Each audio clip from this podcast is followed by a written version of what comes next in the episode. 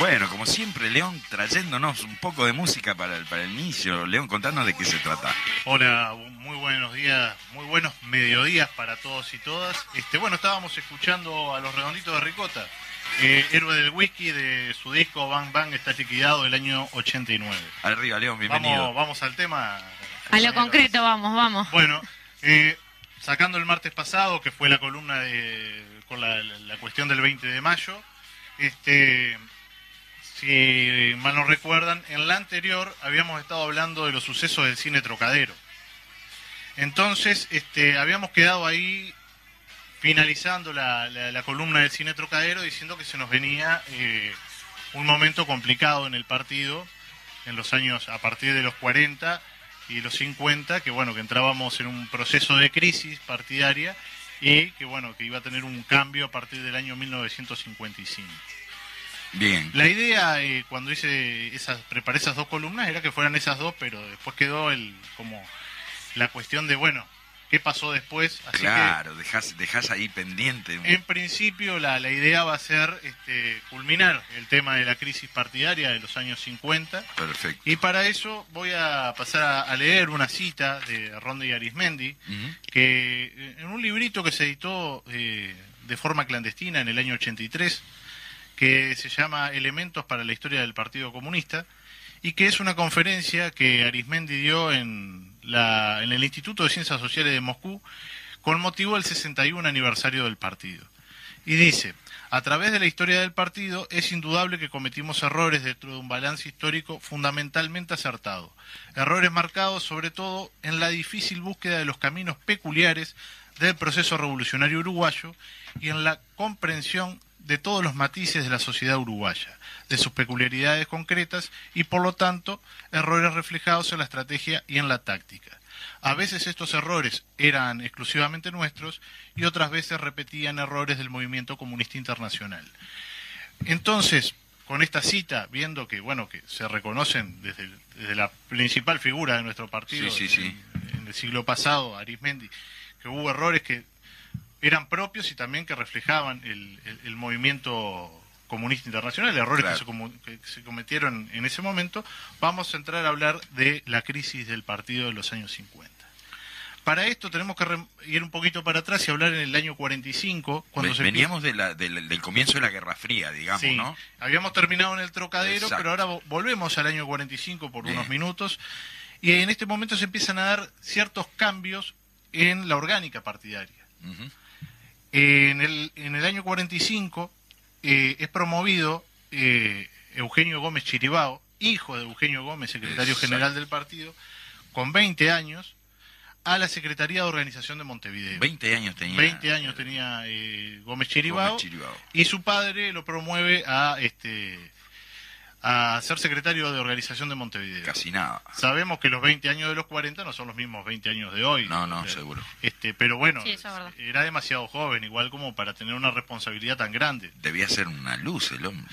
Bueno, No sé. viene en una cuestión ahí medio que lo justifica, es- se, se junta con la, la disolución de la Federación Juvenil Comunista diciendo que los jóvenes tenían, tenían que estar en el partido y no afuera del partido y que había que promover jóvenes a distintas responsabilidades y justamente el joven que se le ocurrió promover estaba ahí a la mano, Ah, digamos. Sí, en el marco de una política de promoción de cuadros este, aventurera, o sea, poner gente a- en responsabilidades importantes que por ahí no tiene las condiciones para, para Sí, llevarlo o por lo adelante. menos la experiencia, digo, ¿no? La, la Exactamente. endurance.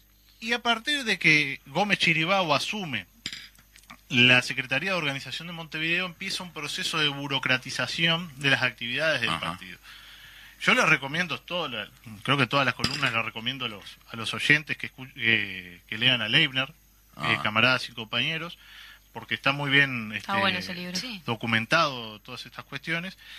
Leibner dice que Chiribao empieza a armar planillas con cuestiones de, de- de- de objetivos. Es una, una cuestión que podría ser este, buena, Sí, la, sí, la sí. sistema- Si sistematización no te quedas del solo trabajo, en eso, digamos, ¿no? O sea, pero que empezó esa cuestión de organización del trabajo a ser como el, el fin en sí mismo y empezó una lógica de que los que los militantes del partido podían realizar únicamente aquellas actividades que le fueran ordenadas por el partido. Ah, O sea, Entonces vos mm, te, te cortaba la, la, La posibilidad- iniciativa, la iniciativa personal, de, la de iniciativa de- adecuar al momento y al lugar y a las circunstancias la línea, ¿verdad? Entonces empezamos una, una cuestión bastante complicada de, de burocratismo. Claro. y en diciembre de 46, ¿se acuerdan aquella este, conferencia nacional donde que comenté eh, hace dos martes que Gómez Chiribao decía, eh, Gómez, Eugenio Gómez padre decía que habían 10.000 afiliados? Ah, Sí, cierto. sí. En sí. esa misma conferencia es desplazado Antonio Richero de la Secretaría eh, Nacional de Organización Ajá.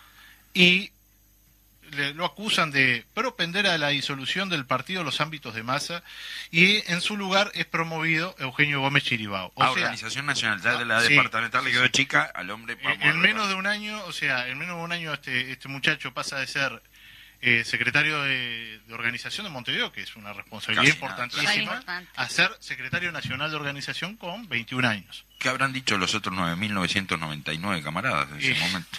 Con 20 años de afiliación. Este, bueno, Antonio Richero es desplazado de la Secretaría de Organización, sin embargo se sigue manteniendo como, eh, Afiliado. como diputado del Ah, partido. diputado, exacto.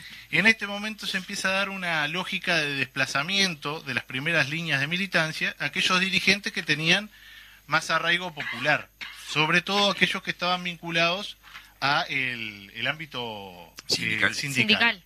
Sí. Este, en este mismo momento, ya vamos a octubre del en el 48, Sí. Y en esta lógica de, de- de desplazamiento de las principales figuras, eh, Enrique Rodríguez, lo conocen, Claro, por supuesto.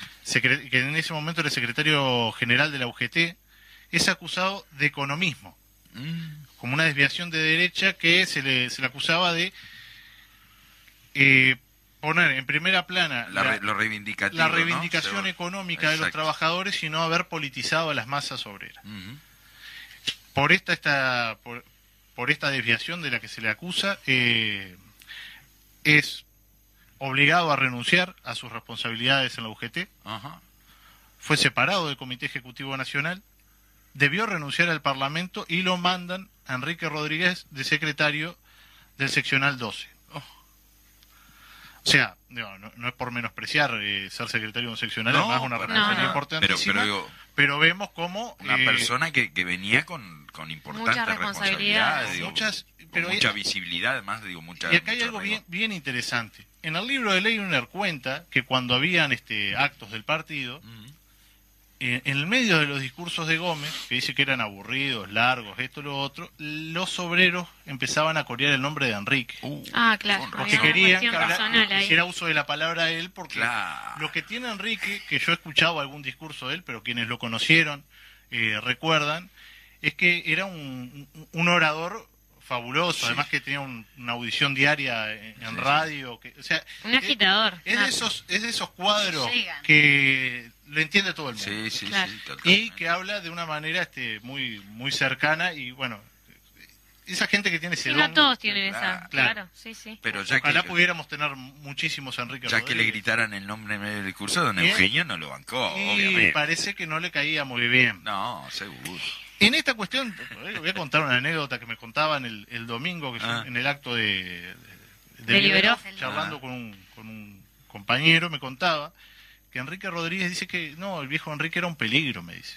Claro. Un peligro porque, dice, mira, yo dice, estábamos trabajando en, en el Popular cuando era semanario, los años, fines de los años Sí. 80, y en un momento que cuenta que Viera se va de viaje, que era el director, eh, el Rengo Viera, Ajá, queda Enrique Rodríguez de director del Popular. claro. Y dice que eh, Enrique se ponía a hablar y todo el mundo se iba a escucharlo. Seguro. Y yo, ¿y por qué es un peligro? ¿Y por qué nadie trabajaba? Pero esa cuestión, claro, esa llegada que tenía, Sí, en los sí, años 40 impresionante. se ve que a don Eugenio Gómez hacía sombra el hombre. no, no le gustaba mucho Claro. que, que le pusieran... Bueno, Y sí. entonces seguimos en el año 48 y hay una, una frase que se va a convertir en una especie de leitmotiv, Ujú. que es la línea justa, falló su aplicación. Ah, Esta frase la pronuncia Eugenio Gómez en eh, haciendo un análisis de lo que fue el, los sucesos del cine trocadero. claro. ¿Se acuerdan que dijimos? Fue un, un error, Sí, no fue sí, bien sí. recibido por la población y que generó más problemas que, que Claro. soluciones. Y esta frase, que puede ser eh, correcta para ese momento, Eh, En determinadas circunstancias puede ser cierto. sí empezó a ser como una excusa para, o sea, se utilizó para el trocadero y después para todo lo que pudiera salir To- todas las macanas que se mandaban se solucionaban con en eso. este momento la línea partidaria era la de Gómez. Sí, sí. Entonces, la línea justa. Lo Era que, falla, lo que falla son ustedes que no, Claro. la, no la saben aplicar. Yo les doy la línea correcta y ustedes Sí. hacen cualquiera, ¿no? Puede ser. Pero bueno, en esta cuestión del desplazamiento de dirigente hubo muchísimos casos. No vamos a entrar en, en otros. Traje el de Enrique Rodríguez porque me pareció Sí, sí, fundamental.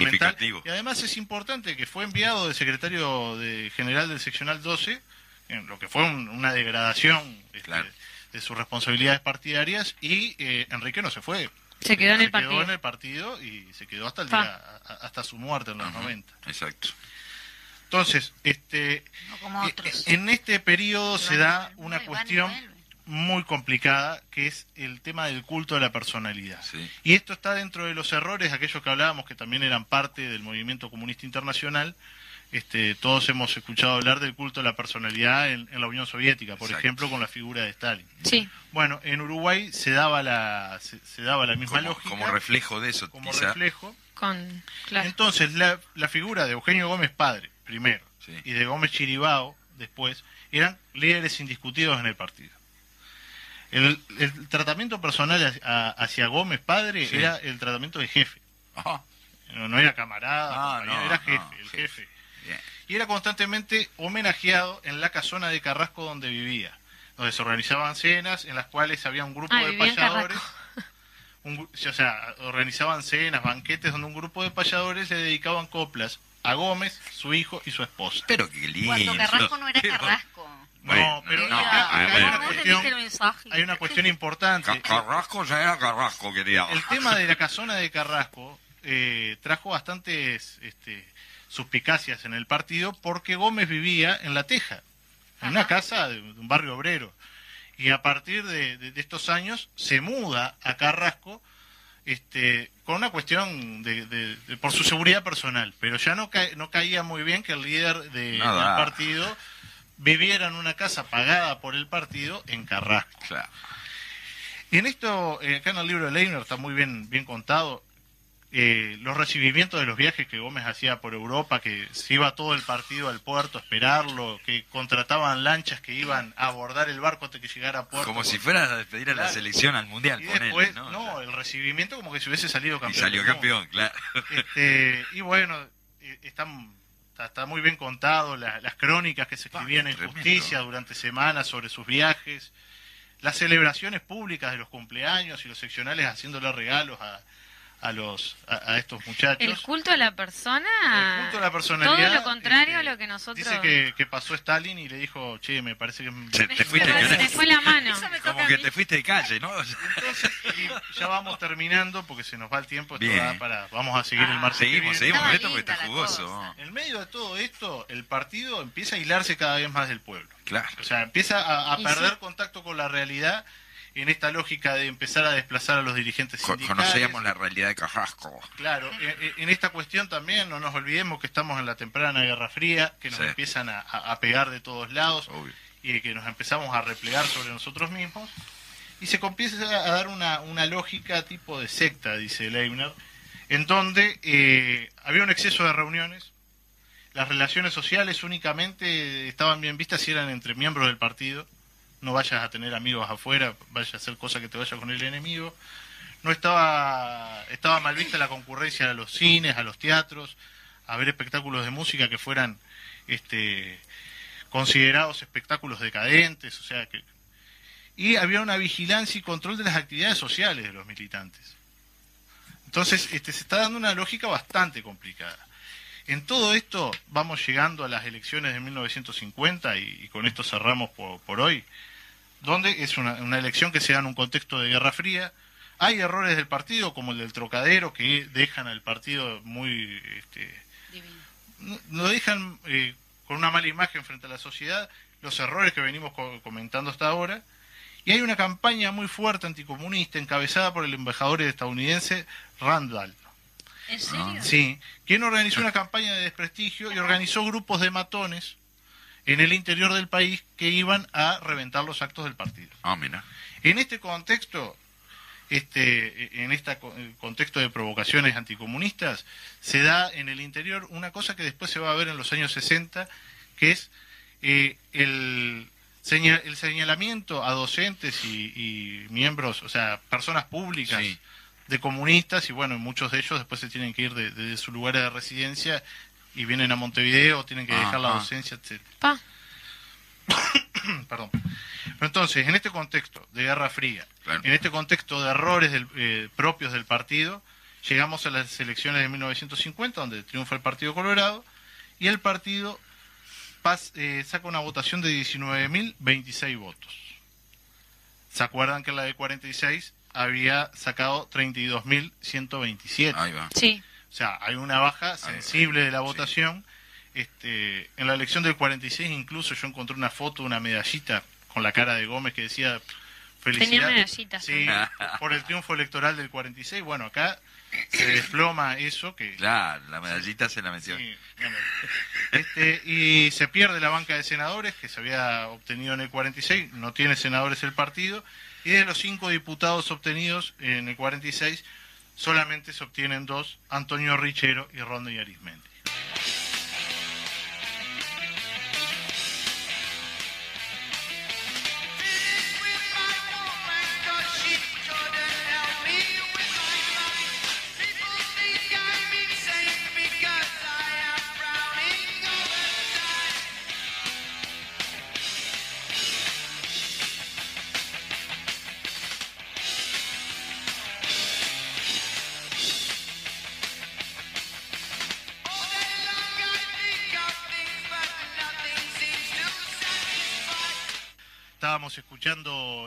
canción Paranoid del grupo de Birmingham, este, Inglaterra, Black Sabbath, eh, de su disco homónimo, o sea, Paranoid, del año 1970. Esta banda de, de- que surge de, un, de obreros metalúrgicos, este, jóvenes obreros metalúrgicos Sí, sí. de los años 60 y bueno. Y este título, Paranoia, como que de alguna forma también está relacionado. no, sí. No, no, no, es por nada, pero bueno, No. que cada cual se haga su interpreta. propia composición No, pero del lugar después de que... en, en alguna columna anterior vos mencionaste que, que- que ya tocamos esta, esta época, como que había una gran paranoia dentro del partido. Contanos un poco de, de- Bueno. de qué vamos a hablar. Vamos a ir terminando lo que es este, la, la crisis partidaria, porque ya la próxima columna vamos a hablar de, de- del, del fin de esta crisis y Seguro. la salida. Y para eso habíamos terminado el programa pasado con las elecciones del 50, pero vamos a ir dos añitos para atrás, este, como ya se está volviendo costumbre, un poquito Para hacer el enganche, claro. adelante. Y tenemos, nos vamos a Italia en el año, en junio de 1948. eh, hubo un atentado que casi le cuesta la vida a Palmiro Togliatti. Palmiro Togliatti era el secretario general del Partido Comunista Italiano. Ajá. Y bueno, eh, este atentado que casi le cuesta la vida a, a Togliatti, primeramente es condenado por toda la prensa comunista del movimiento comunista internacional, pero a su vez es duramente criticado Togliatti y el Partido Comunista Italiano por no tomar las medidas necesarias para la seguridad de sus dirigentes. Ah, claro. Entonces, este, la, la plana mayor de- de- del gobierno soviético lo critica muy duramente, Sí, a- sí. a- a- por cómo, cómo va a andar sin Claro, o sea, anda regalado. muchacho. regalado entre la gente. Y esto es interpretado, No tenían la ley de responsabilidad empresariales. eh, esto es interpretado por aquellos partidos legales, recordemos, en los años 40 había, Sí, sí, no, no lo eran todos. no, no lo eran todos, pero es interpretado como un llamado de atención para mejorar estas cuestiones de seguridad. Bien. Como no podía ser de otra manera, nuestro partido, eh, encabezado por Gómez y, y secundado por su hijo Por Gómez Chiribago, sí. Este, toman al pie de la letra esto de, bueno, de reforzar la seguridad. Claro. Lo cual, a ver, No, no, está hablando, perfecto, no claro. estoy mal, eh, es cierto que hay que tomar Es- es de- es no hay que una de las- regalándose, Claro. pero Hay una foto muy simbólica de que están todos sentaditos en un... Este... Me, me quedé... bueno, No, no se acuerdan Eh. de la foto para sacarme del, del no, paso. No, pero no, bueno, no importa. este, en esta lógica de, de- de reforzar la de reforzar la seguridad dentro del partido es que eh, Gómez define la mudanza a la casona de Carrasco, aquella que habíamos comentado el, Sí, martes pasado, cambia de automóvil y empieza a andar con chofer, Mira. este se mueve siempre con guardaespaldas, Ah, no con un compañero que lo acompañaba, No, guardaespaldas. Pesado, pesado. Y se empiezan a organizar guardias en su domicilio. Ah, y todo esto, bueno, en el contexto uruguayo, como que eh, de, de estos años, como que no ameritaba tanto despliegue. Rompe Sí, los sí, ojos, sí. ¿no? Sí, era como demasiado. Este, pero bueno, toda esta, esta organización de la seguridad personal y todo esto queda en manos de... ¿Vos ¿Te, te imaginas hoy al negro Castillo con, con- Claro. con dos ursos? No, no, Sí, en su momento el Pepe Mujica que andaba. Claro. Este, bueno, en el contexto uruguayo esto como no meritaba tanto despliegue, pero bueno, eh, todo este aparato de seguridad queda a cargo de su hijo Eugenio Gómez Chiribao y este aparato de seguridad empieza a funcionar por fuera de la orgánica partidaria. Ajá. Y esto nos va a dar, este, va a traer bastantes problemas en la interna. La cuestión, ahí se empieza a hacer énfasis en la vigilancia para eh, evitar las infiltraciones y el espionaje, lo cual tiene cierto sentido si nosotros tenemos en cuenta que unos años antes se había creado la CIE, el Servicio de Inteligencia y Enlace, y que en eh, los sucesos del Trocadero había quedado claro que, esa, que ese organismo Sí, estaba funcionando. la- la base de necesidad, digamos, era real, digo, ¿no? De, Sí, de pero ciertas cosas. Lo que pasa Lo que, que pasa que aparentemente se fueron Se van, un se poco van de calle, de- ¿no? de- sí. En este contexto de la vigilancia, se empieza a vigilar a los militantes del partido, lo cual empieza una, en una lógica de expulsiones masivas Ahí va. y de desafiliaciones, porque si a ver, si yo soy un veterano del partido, sobre todo las desafiliaciones se dan en aquellos compañeros que eran fundadores del partido. Sí, claro. Y yo di toda mi vida, de todos años y años este, a la causa y al partido y me he mostrado como leal que me empiecen a, que a esté bajo sospecha, digamos, este, claro. como que no estaba generando un lugar muy eh, Simpático. claro, como que no daban muchas ganas de quedarse para muchos. En este mismo momento prosigue aquello que habíamos hablado el, el martes pasado de la eh, el desplazamiento de todos aquellos que le pudieran hacer sombra a Gómez. Claro. Y en este sentido, el- eh, los otros días encontré un documento, estamos medio fuera de, de- de- de época, pero viene al caso, de febrero del 49, donde Gómez le comunica a Rodney Arismendi que iba a ser apartado él, este, ¿Arizmendi? Arismendi, Alberto Suárez y Héctor Rodríguez del secretariado eh, del Ejecutivo del partido Claro. que pasaba de, de estar integrado por seis compañeros a pasar a estar por tres y hace toda una justificación de que bueno no en realidad es para poder tener tiempo para eh, que seis personas son demasiadas para poder resolver los temas que tenemos que, que resolver y con tres podemos andar bárbaro no me acuerdo los tres nombres pero sí me acuerdo dos que quedaron en ese ejecutivo Lo- que era los dos eran Gómez, por dos- casualidad. sí casualmente El hijo. pero bien, llegamos, eh, volvemos a la elección del 50, que fue donde nos quedamos la vez pasada, y es, si se acuerdan que fue una debacle. O sea, pasamos Sí. de tener una votación de como 36 mil votos, que para la época era un disparate en el Los, 46, los 10.000 afiliados famosos los 10.000 que afiliados declaraba Gómez. famosos, A 500. a pasar a una votación de 19 mil y pocos votos. Ajá. Todo esto fue un, cayó como un baldazo de agua fría ahora una- en un invierno como el que tenemos ahora y hay que buscar a ver qué falló. La línea no, porque la línea era justa. Claro. Lo que estaba fallando era la aplicación. Siempre según según la, la- las, las versiones de Sí, ¿no? O sea, y- la línea justa Y lo estaba que todo el tema ustedes. de eh, impulsar la lucha por la paz. Estamos, recordemos que hacía cinco años había terminado la Segunda Guerra Mundial. Estábamos, recién había comenzado el conflicto en, en Corea, entonces había como una cuestión en el movimiento comunista internacional de la lucha por la paz y esa consigna Gómez considera que no fue llevada de, de manera correcta a- los diferentes ámbitos de inserción que tenía el partido, sobre todo en el ámbito sindical. Y empieza a, este, se empieza a exigir la autocrítica de los, este, Los cuadros de los cuadros. A ver, la autocrítica es una Está herramienta bien, val- claro. muy valiosa que tenemos que, aprender y, y- y cultivar cada uno de Claro, nosotros. Pero la autocrítica es válida en tanto la haga uno, no que se la exijan. Y con esta cuestión de la autocrítica se empezó a dar una cuestión bastante perversa.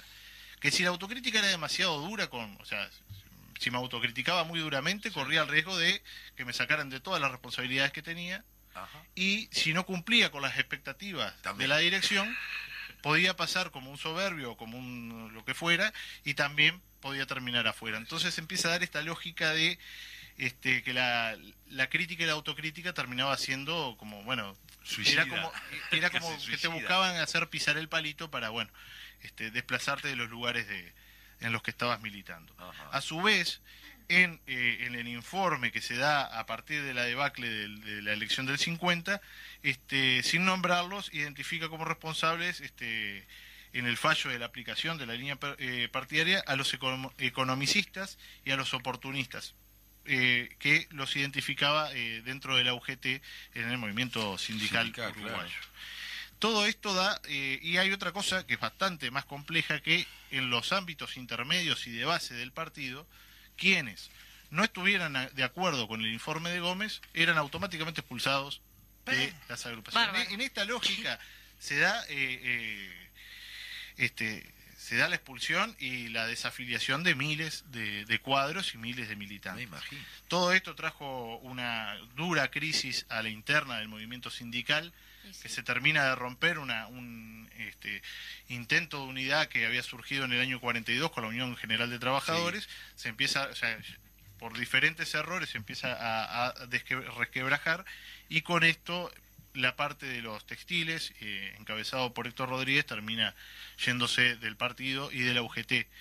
Y además esto empieza cada vez a tener más problemas dentro de otros sindicatos y ese intento de unificación sindical de los 40 eh, va camino seguro. a desaparecer. En la universidad se da también una, una este, lógica bastante perversa con los eh, comunistas que militaban en la universidad. Tengamos en cuenta que la FEU en este momento tenía una posición tercerista Ajá. o sea, ni, ni yanquis ni soviéticos, Sí, sí, tenían una sí. tercera posición y eh, se identificó como que no habían llevado adelante la línea aquellos comunistas que en sus gremios estudiantiles no habían podido llevar adelante las consignas del partido y por lo tanto también fueron este, barridos. Ah, de- Ahí- Así es que se llega, vos habías mencionado hace unos programas atrás, a, a un momento en que en el partido quedan 500 afiliados. Sí, más o menos. La- la- la- las cifras de afiliados siempre varía. Obvio, sí, Digo, Además, este, No son exactas. no son pero exactas, pero podemos ver un descenso. Un reflejo, claro. eh, un descenso muy muy grande y además en el libro de Leibner este habla también que hay una profunda crisis financiera por la falta de, de- Y de de- aporte, de- de claro. aportantes porque había mucha gente que se estaba yendo entonces este venimos con un partido que viene en retirada cerrándose sobre sí mismo teniendo eh, eh, una estrecha vigilancia sobre las actividades eh, sociales y personales de los, de los militantes, este, y a, a medida que se va cerrando va quedando cada vez más chico. En paralelo a todo esto, porque no todo es malo, porque de todas estas este, experiencias, digo, hay, hay cosas- algunas cosas positivas, tenemos en el año 52 la creación del Teatro del Galpón, Ah. que si bien no fue fundada por el partido, los este, comunistas eh, eh, tuvieron un, un papel muy importante en la creación de, Sí, sí. de- de esta, de este grupo teatral. Claro. Y además se da en el Pero no Parlamento... desde la orgánica del partido, digamos. no, no, sí, no es O orgánico, sea, es este, eh, Exacto. comunistas no, que, comunistas participaban. que participaban en la en la creación de, este del- teatro. Ahí está. Y eh, a nivel parlamentario se empieza a dar una cada vez más destacada actuación de Ronde y Arismendi Claro. y de Enrique Pastorino, que había asumido en lugar de este eh, Antonio Richero, que ya había Ajá. sido expulsado también. Sí. Por, eh, sobre todo Arismendi tiene una gran capacidad oratoria y de, y, y de, y de iniciativa, y a su vez Enrique Pastorino, si bien no era tan destacado en la oratoria, trabajaba muy bien en, eh, en las entrevistas con, diferentes, con, con los obreros, con los sindicatos, como que hacía más el trabajo eh, tras bambalinas, llamémosle, y generaron, por ejemplo, la, la aprobación de leyes importantes como la de industrias insalubres. Y después este, se investigó la no aplicación de esa línea, se denunció de esa, de esa ley. Mira que bien. Y bueno, esto empieza a tener eh, un, un, un gran protagonismo Arismendi. Y además hay una, una dos cuestiones importantes. El primero es el creciente descontento que empieza a existir dentro de los militantes del partido por todo esto que venimos hablando. Sí. Empiezan a aparecer algunos volantes denunciando a, a Gómez y a Gómez Chiribao.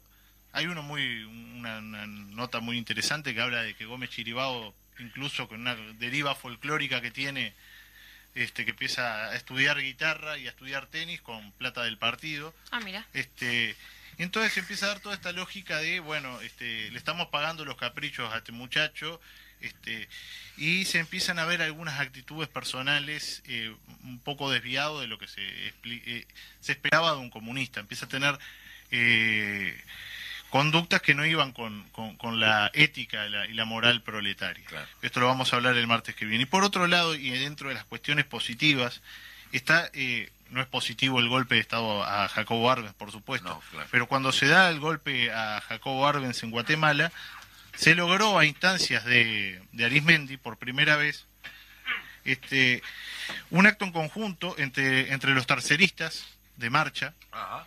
entre el Partido Socialista, algunos sectores del Partido Nacional y el Partido Comunista del Uruguay.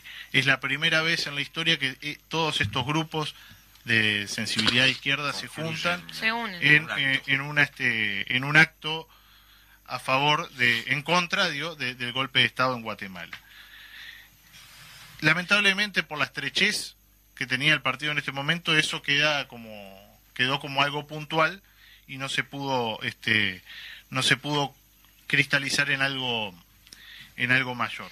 Y con este panorama se llegan a, la- a las elecciones del 54, donde el partido obtiene 19.541 votos, algo más de 30 votos eh, más que la elección anterior, y repite Rondo y Arismendi y Enrique Pastorino como los diputados del Partido eh, Comunista de Uruguay. Así que pese a todas las negativas, eso, eso este fue. Se reflejó. Sí, vamos a ver de que este este destacado papel de Arismendi va a tener una una este bueno, va a contribuir a lo que va a pasar un año sí, un año adelante, que va a ser lo que vamos a hablar el martes que viene. Y con esta, bueno, vamos terminando lo que son las columnas de la crisis del partido y la próxima columna del martes que viene vamos a ver cómo el partido salvó al partido. Bueno, muy bien. Vamos al corte.